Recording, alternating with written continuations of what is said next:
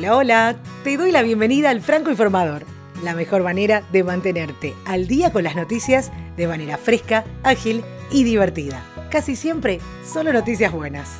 Soy Soledad Franco. Allá vamos. El sumo pontífice ha declarado que la herida abierta causada por los abusos de menores obliga a ser firmes y decisivos en la búsqueda de justicia en su discurso ante peregrinos en el santuario de Knock, en Irlanda, en el marco de su segundo día de estancia en el país, el Papa Francisco rogó por el perdón de Dios en relación a la herida abierta causada por los abusos sexuales contra niños en Irlanda, según informa AFP. En Dublín, el Papa declaró ante las autoridades irlandesas que comparte su sufrimiento y vergüenza por el grave escándalo de los abusos de menores por parte de miembros de la Iglesia encargados de protegerlos y educarlos. Durante su viaje a Irlanda se prevé que Francisco se reúna con víctimas de abusos sexuales a manos de sacerdotes de la Iglesia Católica.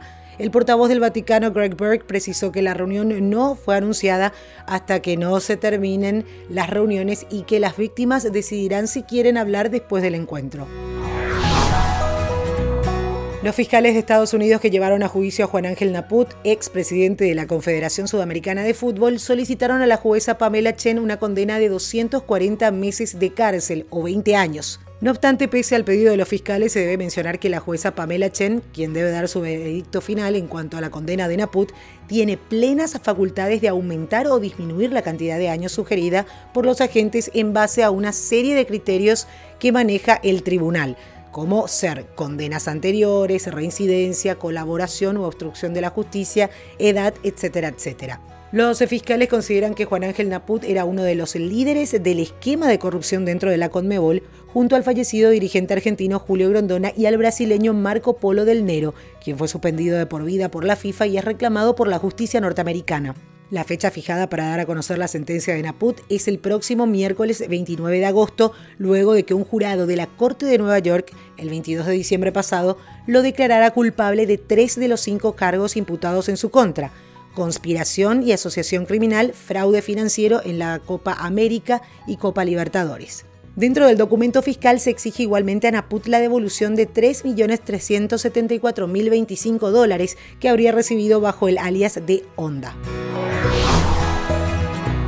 WhatsApp anunció en los primeros días de agosto que cobrará por el envío de mensajes a los empresarios que usen la aplicación de WhatsApp Business, que facilita la comunicación entre las personas y las empresas. Quienes dispongan de esta aplicación diseñada para medianas y grandes empresas podrán enviar a sus clientes notificaciones personalizadas y relevantes con contenido no promocional como confirmaciones de envíos, recordatorios de citas y entradas para eventos la empresa pagará un precio fijo por entrega confirmada entre 0,5 y 9 centavos de dólar por mensaje, dependiendo del país, según informa Reuters.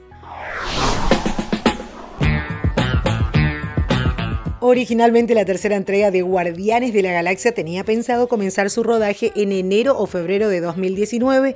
La preproducción de la película debía terminar al final del verano pero los planes de Marvel y Disney sufrieron severos cambios a partir del despido del director James Gunn por una serie de tweets de mal gusto en el mes de julio. En ese momento, el proyecto siguió con su calendario sin modificaciones, pero se comenzó una frenética búsqueda de reemplazo para el director. Finalmente, según informa The Hollywood Reporter, el proyecto ha sido suspendido indefinidamente, por lo que ya no se estrenaría en mayo del 2020 como se tenía previsto. El medio también informa que es difícil que esto sea una cancelación definitiva, ya que las dos primeras entregas recaudaron 1.600 millones de dólares. La Real Academia Española desató una polémica en Twitter porque avaló el uso de la palabra feminazi, aunque esta no figura en el diccionario y se emplea para denostar al feminismo en términos generales. La RAE intervino en una discusión de Twitter entre dos usuarias por el tema de la interrupción legal del embarazo, cuando una de ellas cuestionó si era verdad que la academia incluía en el diccionario la palabra. De acuerdo con la Academia Española, solo responde a la consulta sobre el origen de este neologismo de reciente creación, del mismo que hay documentado uso, aunque no se recoge en el diccionario de la lengua española. En la página web de la RAE se indica que hay registro de la búsqueda de la palabra feminazi en 4.553 ocasiones, pero no figura debido a que es un neologismo reciente. Los usuarios de Twitter acusaron a la RAE de legitimar un posicionamiento conservador que se usa como insulto contra el movimiento feminista.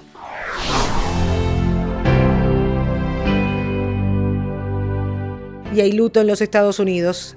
El republicano John McCain falleció este sábado a los 81 años tras padecer de cáncer cerebral. Personalidades de la política y el entretenimiento de Estados Unidos y el mundo han sentido la partida del senador, quien también fue candidato a la presidencia en 2008. La partida de este político conmovió a diversas personalidades que se despidieron con emotivos mensajes a través de sus redes sociales, desde personajes de la cultura como el escritor Stephen King, quien también envió un sentido mensaje, hasta Jimmy Kimmel, conocido humorista y presentador de televisión estadounidense, quien recuerda a McCain como un héroe. Escribió, América perdió un verdadero héroe hoy. Hasta aquí las noticias del Franco Informador. Ya estás al día. Espero que dejes tus comentarios en cualquiera de las plataformas en las que estés escuchando este podcast. Puedes seguirlo también en las redes sociales, arroba Franco Informa en Twitter, Franco Informador en Facebook e Instagram. Y recomendanos, así seguimos creciendo. Hasta cada momento.